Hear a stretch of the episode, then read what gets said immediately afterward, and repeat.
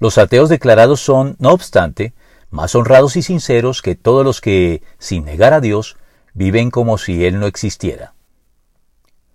André Frossard, el comunista ateo convertido súbita y sorpresivamente al catolicismo al que me refería en un segmento anterior, hacía la siguiente honesta confesión respecto de su pasado ateísmo. Éramos ateos perfectos, de esos que ni se preguntan por su ateísmo, pues el ateísmo perfecto no era ya el que negaba la existencia de Dios, sino aquel que ni siquiera se planteaba el problema. Y es que la única forma de sostener el ateísmo sin inmutarse es no plantearse siquiera el problema de la existencia de Dios.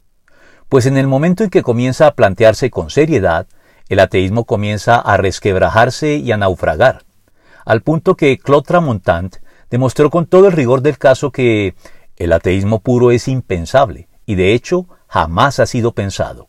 No hay ninguna filosofía coherente que haya pensado el mundo en una perspectiva atea.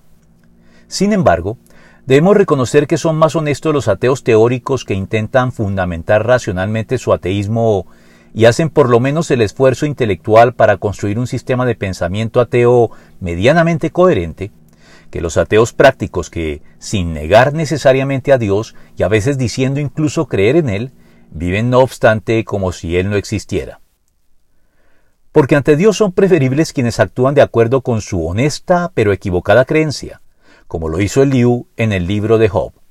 Mis palabras salen de un corazón honrado, mis labios dan su opinión sincera. Job 33.3, que quienes actúan de manera imperdonable en contravía con su profesada y declarada creencia en Dios.